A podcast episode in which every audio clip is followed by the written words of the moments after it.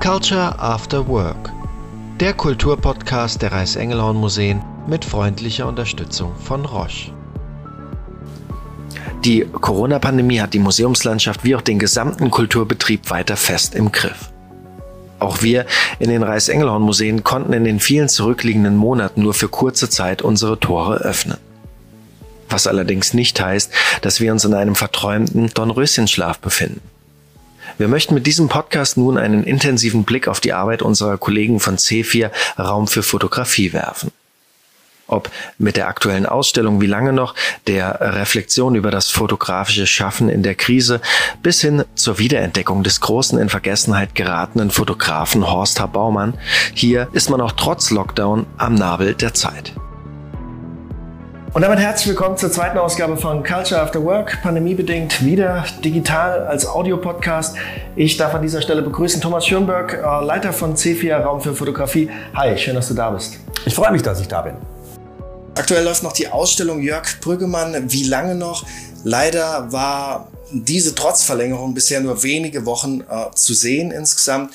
Der Titel Wie lange noch, der beschäftigt uns in diesen Zeiten ja auch ganz besonders und er nagt auch an uns und bewegt sich so tief in der Magengrube, weil wir ihn automatisch logischerweise auch mit der Pandemie in äh, Beziehung setzen.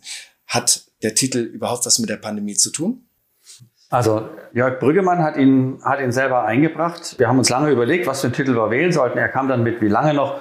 Und wir waren uns alle einig, dass das trifft einfach vollkommen erstens die Situation, in der wir uns alle befinden. Zum Zweiten trifft es die drei Ausstellungsteile, die wir in Mannheim im Museum Weltkulturen präsentieren.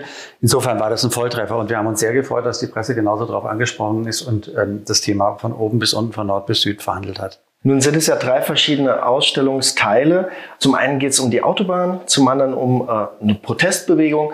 Erzähl mal ein bisschen mehr über die einzelnen Ausstellungsteile.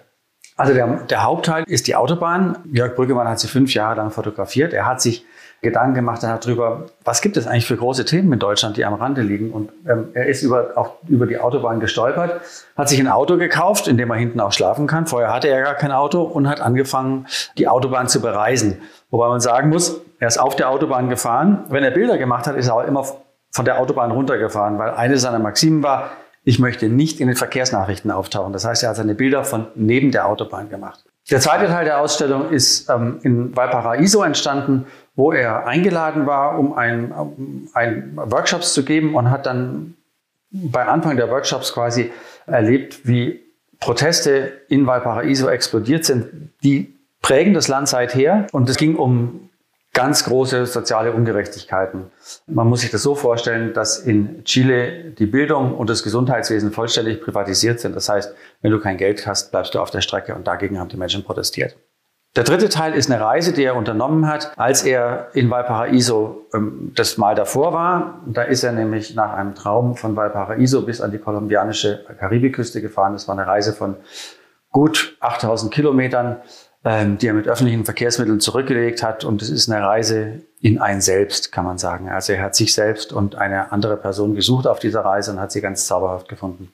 Kommen wir zur Autobahn. Wie du besprochen hast, werden wir da auch einen kleinen Fokus drauf legen. Er hat die Autobahn aus allen möglichen Perspektiven oder von der Autobahn aus allen möglichen Perspektiven festgehalten. Nun ist es ja tatsächlich auch ein Thema, was uns als Deutsche sehr stark bewegt, in puncto Identität, aber auch in puncto Image, Außenwirkung. Wie sieht er denn die Autobahn? Hat er ihr ein Denkmal gebaut oder ist es eine Abrechnung mit der Autobahn? Das ist eine ganz wunderbare Frage, aber ich kann sie eigentlich nicht richtig ähm, beantworten, weil er macht keins von beiden so richtig.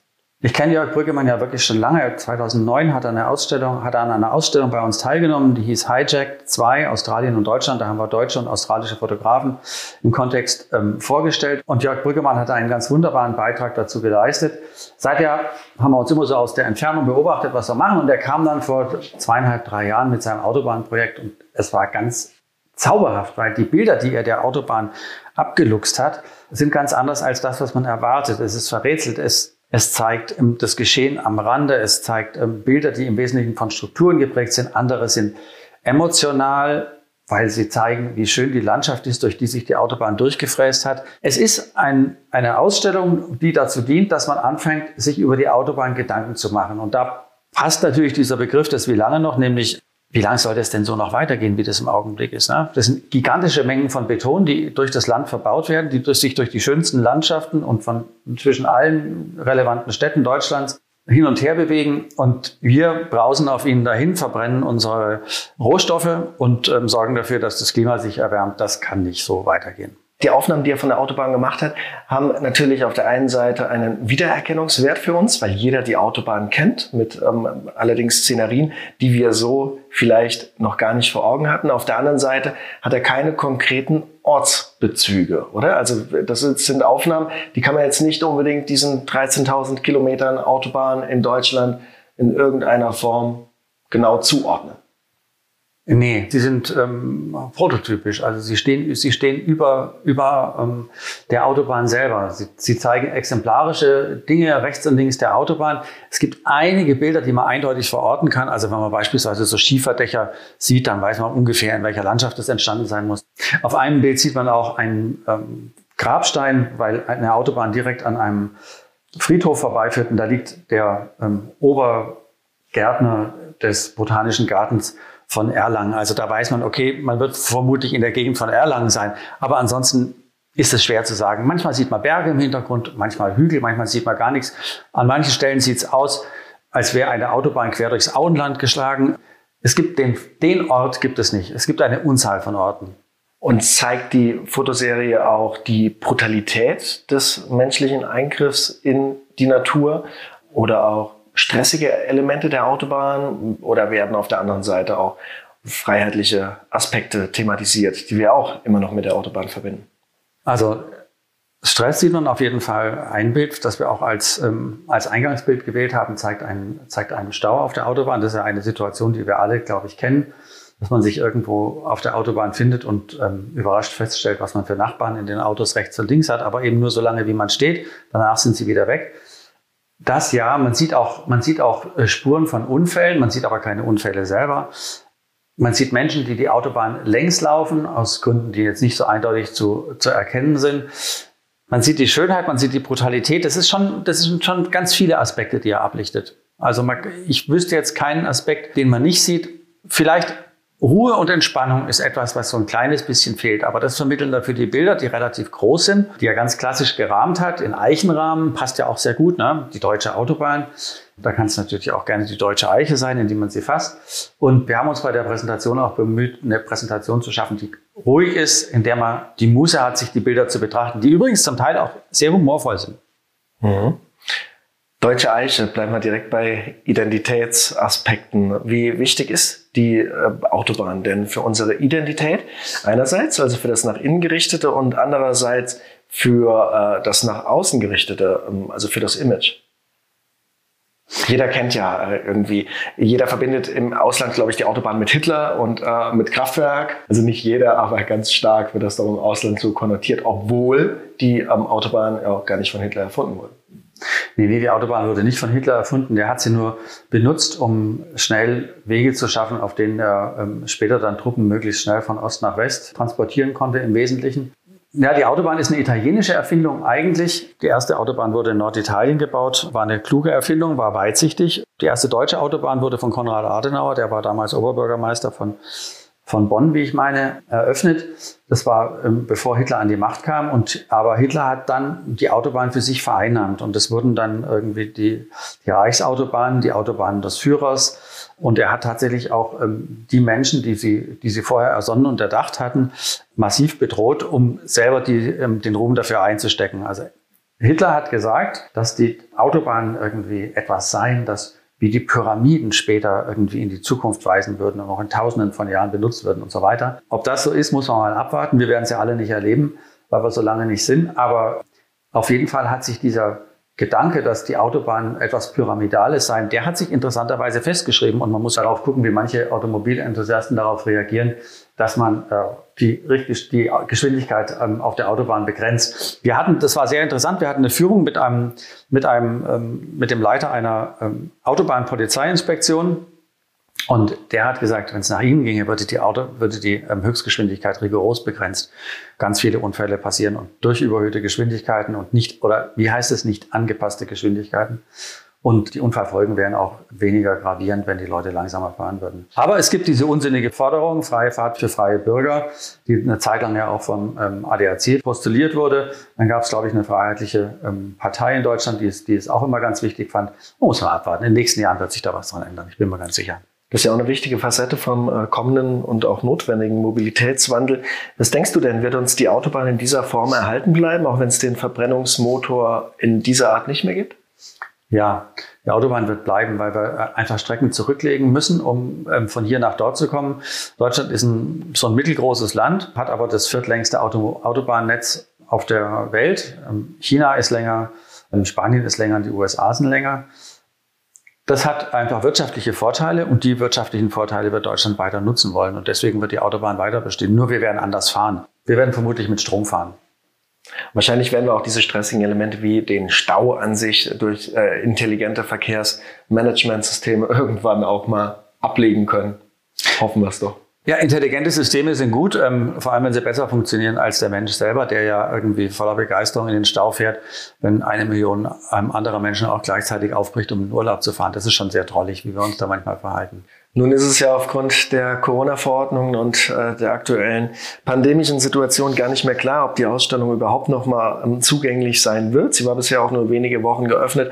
Was bleibt denn den Interessenten an der Ausstellung? Gibt es irgendwelche digitalen äh, Formate?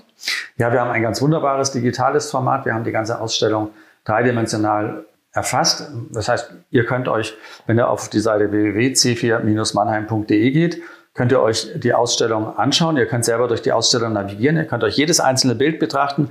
Ihr könnt die Infos zu den, zu den Bildern abgreifen, ähm, zu den einzelnen Ausstellungsteilen. Und ihr könnt außerdem ähm, die Editionen, die wir zu der Ausstellung gemacht haben, ähm, in unserem Online-Shop euch anschauen. Ihr könnt sie erstmal natürlich im digitalen Rundgang anschauen. Ihr könnt sie euch aber auch in unserem, in unserem Shop anschauen. Und ihr könnt sie kaufen, genauso wie das wunderbare Buch, was ähm, Hartmann Books aus Stuttgart ähm, zu der Ausstellung gemacht hat, was hochgelobt ist. Auch dieses Buch war in, war in vielen Zeitschriften als Kauftrip empfohlen, unter anderem im SZ-Magazin, im Zeitmagazin und so weiter. Also ist wirklich eine tolle Ausstellung, macht Spaß und ich würde mich wahnsinnig freuen, wenn wir es wenigstens für 14 Tage nochmal schaffen aufzumachen. Irgendwie vielleicht so von Anfang Mai an bis zum 24. Mai, das wäre doch großartig. Und dann sehen wir uns, oder? Hoffen wir es doch alle. Beim Betrachten einiger Fotos von der Autobahnserie ähm, kam mir unmittelbar auch die Assoziation zur Corona-Pandemie, obwohl diese Ausstellungen und die Fotos natürlich auch vor Corona geschossen wurden. Da hat man zum Beispiel ganz viele menschenleere Aufnahmen oder man hat äh, Aufnahmen, in denen geregelte Abstände da sind. Du hattest diese an der Autobahn entlanglaufenden, ich glaube, das waren Geflüchtete, bin ich mir jetzt nicht sicher, waren das Geflüchtete?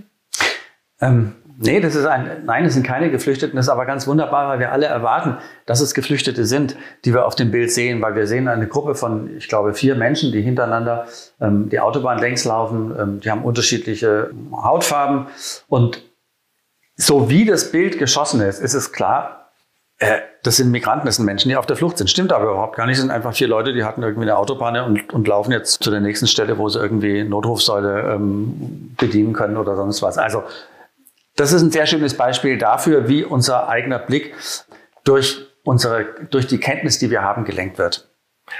Genau, und da kommen wir jetzt eigentlich auf das, was ich ursprünglich sagen wollte, die, die, die Veränderung des Blicks durch Corona. Also diese menschenleeren Darstellungen oder eben diese geregelten Abstände. Bei einem Stau stehen die Leute in kleinen Gruppen zusammen und ich musste unmittelbar tatsächlich an die Corona-Situation denken. Genauso wie beim Betrachten von äh, Serien oder beim Schauen von Serien und Filmen, wo dann irgendwie Szenen dargestellt sind, in denen es Nähe gibt, in denen Menschen sich nahe sind, sich die Hand geben, umarmen, da beschleicht einen auf einmal so ein befremdliches Gefühl. Also auch da verändert die, die Pandemie in irgendeiner Form unsere Wahrnehmung. Siehst du das genauso als, als Experte im, im äh, fotografischen Bereich? Absolut. Natürlich, das ist ganz, das ist ganz merkwürdig, ähm, wenn man sich Filme anschaut ähm, dann kommt man ganz von selber auf den Gedanken, oh, das ist aber komisch, die sind jetzt aber dicht zusammen. Wir gewöhnen uns sehr schnell an veränderte Bedingungen und die veränderten Bedingungen verändern uns. Das ist einfach, ähm, das ist eine Tatsache. Es wird eine Weile dauern, bis wir so weit sind, dass wir wieder, dass wir wieder ein normales Leben haben und dann werden wir uns bestimmt in ein anderes normales Leben hineinfinden als das, was ähm, das wir vor Corona hatten. Gibt uns das vielleicht auch die Chance beim, beim Blick auf ähm, historische Fotografien einfach auch die Kontexte stärker mit einzubeziehen, dass wir, dass wir quasi auch so ein bisschen mehr aus der, der, der Sicht der jeweiligen Zeit zu denken lernen? Na, das kommt drauf an. Es gibt Motive, die sozusagen etwas Überzeitliches haben, die so die, die, grundsätzlichen, die grundsätzlichen Probleme des Menschen verhandeln. Und es gibt Bilder, die ganz stark durch den, durch den Moment geprägt sind. Und ähm, die Abwägung zwischen beiden zu treffen, dazu muss man gut hinschauen. Und je besser wir hinschauen auf eine Sache, umso mehr können wir begreifen, was wir eigentlich sehen und was wir erkennen. Das ist etwas, was, uns im, im Alltag begleitet, aber das ist natürlich auch etwas, was wir ähm, wahrnehmen, wenn wir uns Bilder anschauen, die aus einer Vergangenheit stammen. Kommen wir jetzt mal auf den fotografischen Schaffensprozess zu sprechen. Und zwar hat sich ja mit dem ersten Lockdown vor einem Jahr hat sich die Welt rigoros auf den Kopf gestellt. Zumindest in der Art, wie wir unsere Innenstädte äh, gesehen haben. Glaubst du, das hat eine Auswirkung auf die Fotografie, auf die Künstler an sich? Glaubst du, ist es eher so eine Lethargie, die vorherrschte, oder ist es auch äh, tatsächlich, sind es ganz neue Möglichkeiten, die Fotografen und Künstler auch in dieser doch komplett gegenweltlichen Art auf einmal in ihr Schaffen aufgenommen haben? Das ist schwer, sehr schwer zu beurteilen im Augenblick. Man wird ein paar Jahre brauchen, bis man das, bis man das richtig sieht, bis nämlich, bis man das richtig sehen kann. So lange nämlich, bis alles veröffentlicht ist, was in der Zeit entstanden ist. Es ist ja nicht so, dass alle Fotografen irgendwie so tagesaktuell arbeiten, sondern es gibt viele ernsthafte Fotografen, die fotografieren Serien, die machen sich Gedanken darüber, was das Leben ist und wie es sich darstellt und die veröffentlichen das auch nicht von, von heute auf morgen. Da wird bestimmt noch einiges Spannende auf uns zukommen. Das Leben der Fotografinnen und Fotografen hat sich natürlich schon verändert. Es ist ökonomisch schwieriger für sie geworden, ganz klar. Die Menschen, die von dem Verkauf ihrer Bilder auf, im Kunstmarkt leben, haben es nicht einfacher. Das Galeriegeschäft ist weitgehend ähm, eingestellt. Die Direktvermarktung ist auch nicht so ganz einfach. Also das Leben ist für viele Fotografinnen und Fotografen, so wie es überhaupt bei den bildenden Künstlerinnen und Künstlern ist, schwieriger geworden. Das ist gar keine Frage. Und was auf uns zukommt, was wir sehen als Reflexion, das wird sehr spannend werden. Es gibt so ein paar Serien, in denen Fotografen waren es in dem Fall tatsächlich aus in, in italienischen Großstädten angefangen haben, als die dort den Lockdown hatten, die Städte zu fotografieren. Und man sieht auf einmal, wie schön die Städte sind ohne Menschen. Das ist ganz wunderbar. Also das ist ja auch so ein, das ist ja auch so ein Traum. Ich meine, jeder, der mal in Venedig gewesen ist, der weiß, dass man von der Stadt eigentlich fast überhaupt nichts sieht, weil sie proppenvoll ist mit Kreuzfahrttouristen und anderen Touristen. Und wenn man diese Stadt auf einmal leer sieht, dann ist das was ganz anderes und ist nicht nur was, was man in den frühen Morgen- und äh, späten Abendstunden wahrnehmen kann. Ist auch was, was ich in Bezug auf Mannheim zum Beispiel ganz spannend fand, so gründerzeitliche Stadtviertel, die wir noch haben, wenn man dann tatsächlich auch diese Straßenzüge sieht, ähm, ohne die, die Automassen und dann auch einfach die Proportionen nochmal, wie sie damals eigentlich auch angelegt waren, ganz anders wahrnehmen kann. Das ist, glaube ich, was Spannendes, was, was tatsächlich auch äh, dadurch, wie du schon meintest, nochmal ganz anders vor Augen geführt wird. Das auf alle Fälle. Und an der Stelle landen wir auch wieder beim Auto, weil die Städte nicht für die Autos gebaut sind, sondern wir haben sie später dann angepasst auf die Automobile. Und ähm, Mannheim ist ja jetzt im, im in der Innenstadt kein, keine Stadt, die sonderlich viel Grün hat. Und dieses wenige Grün ist natürlich durch die, durch die Stellplätze für die Autos und so weiter irgendwie noch zusätzlich bedroht. Wenn man mal an eine, an eine Stelle kommt, dass die Automobile mehr so eine zentrale Rolle in den Innenstädten spielen, wird man, glaube ich, viel gewonnen haben. Aber dazu muss natürlich der ähm, ÖPNV ähm, besser ausgebaut sein. Man muss einfacher in die Stadt kommen. Man muss eine Möglichkeit haben, wie man zum ÖPNV kommt und so weiter. Also das sind sehr spannende Entwicklungen für die nächsten 15 Jahre, würde ich mal sagen. Kommen wir mal zu euch direkt, zu eurer Arbeit bei C4. Wie sieht es denn für euch aus? Klar, die Ausstellung ist geschlossen. Es ist ähm, natürlich total leidvoll, dass sie nicht von Besuchern besichtigt werden kann. Aber habt ihr die Möglichkeit, auch die Krise zu nutzen? Etwa in Form von ähm, Vorbereitungen, von Aufarbeitungen von gewissen Themen. Was, was macht ihr zum Beispiel gerade? Wir bereiten natürlich andere Ausstellungen vor. Also ähm, man muss sich vorstellen, dass so der, der Zyklus eigentlich der ist, dass man so drei Jahre drei bis vier Jahre im Voraus plant und da sind wir gerade. Das heißt, wir arbeiten an Ausstellungen für die nächsten drei bis vier Jahre und viel Spaß macht es gerade, dass wir den Nachlass eines ähm, bedeutenden Fotografen zu C4 bekommen haben durch die Vermittlung von Hans-Michael Kötzler aus München, einem unabhängigen Fotokurator, ist der Nachlass von Horst H. Baumann an die REM gekommen. Und wir bearbeiten den und bereiten ihn so vor, dass er im nächsten Frühjahr in einer großen monografischen Ausstellung präsentiert werden kann. Und da kann man sich wirklich darauf freuen. Horst Baumann war ein ganz exquisiter Fotograf. Ganz spannende Geschichte, da wollen wir jetzt auch noch ein bisschen eingehender ähm, das behandeln.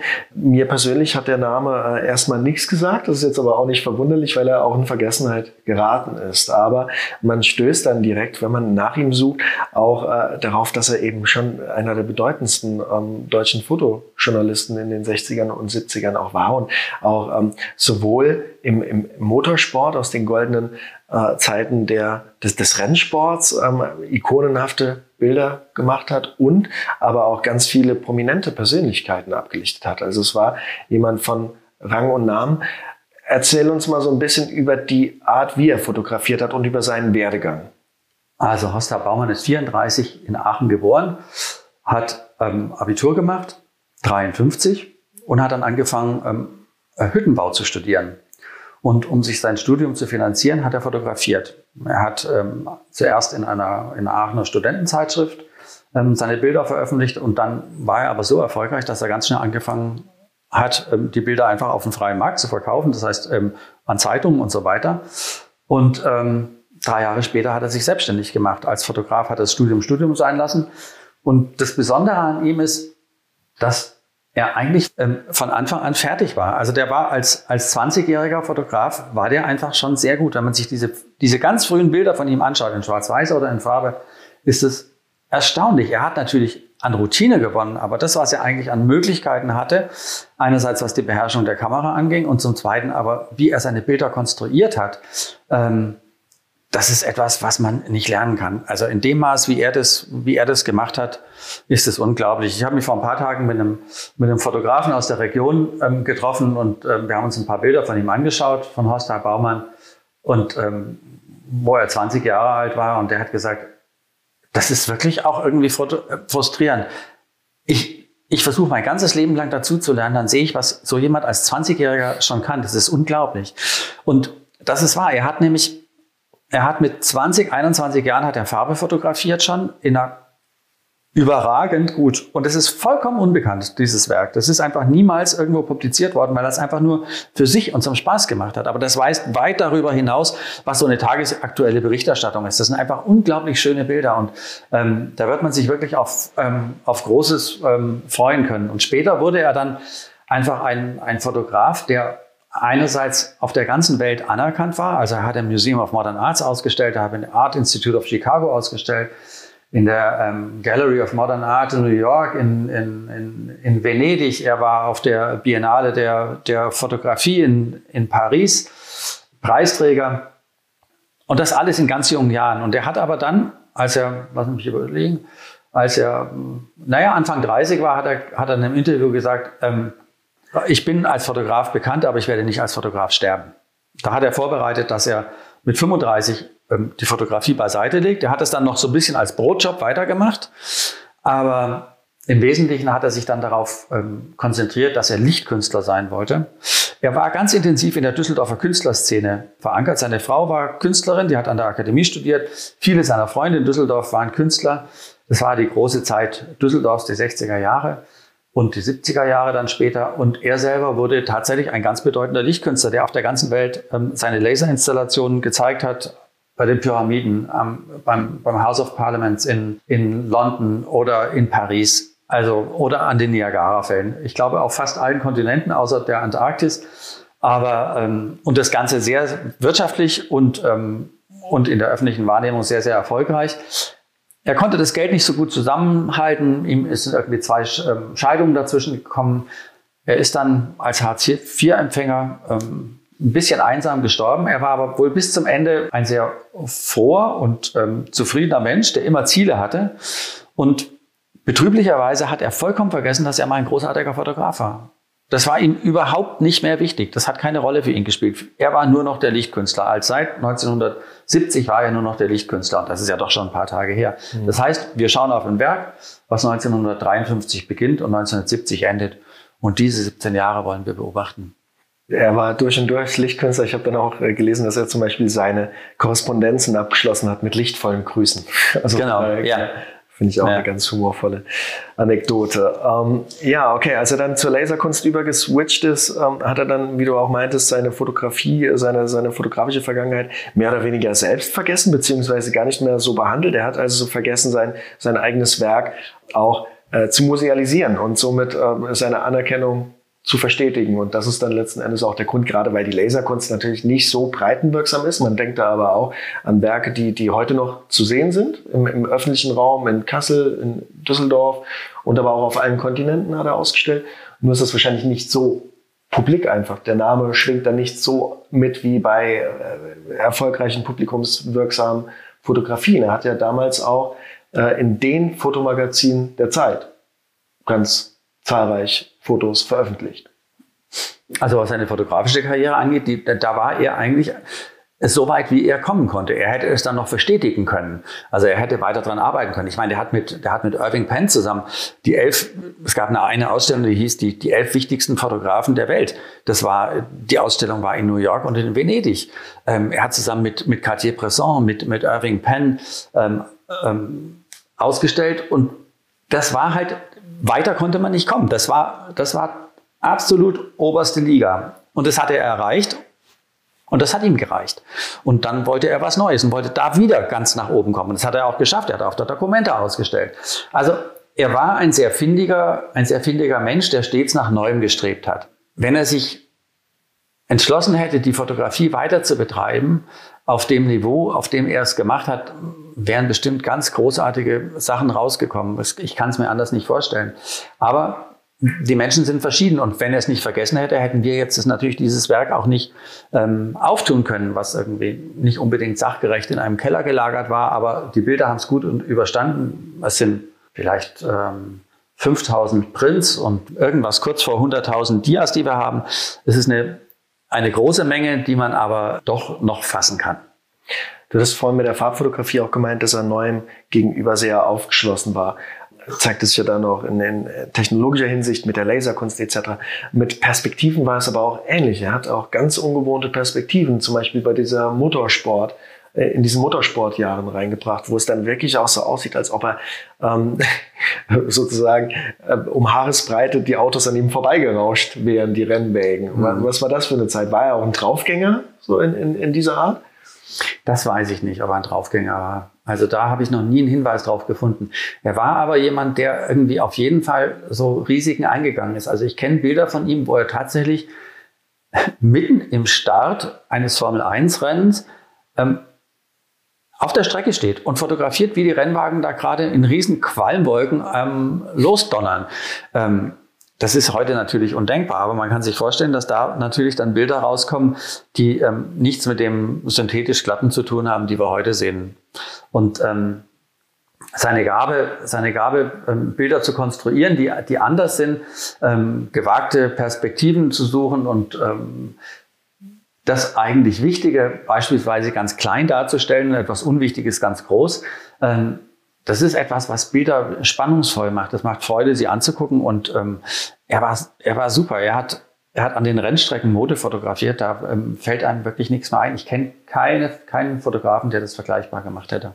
Wir kommen immer wieder darauf zu sprechen, dass er quasi auch Neuerungen aufgeschlossen gegenüber war und eine gewisse Neugier hatte. Ähm, kannst du da noch ein bisschen ausführen, wie sich das bei ihm bemerkbar machte? Er war in dem visuellen unglaublich aufgeschlossener Mensch. Also man kann das nicht anders als, als neugierig ähm, bezeichnen. Manche, manche Menschen nennen es auch Erkenntnisinteresse, wenn man es freundlicher formulieren wird.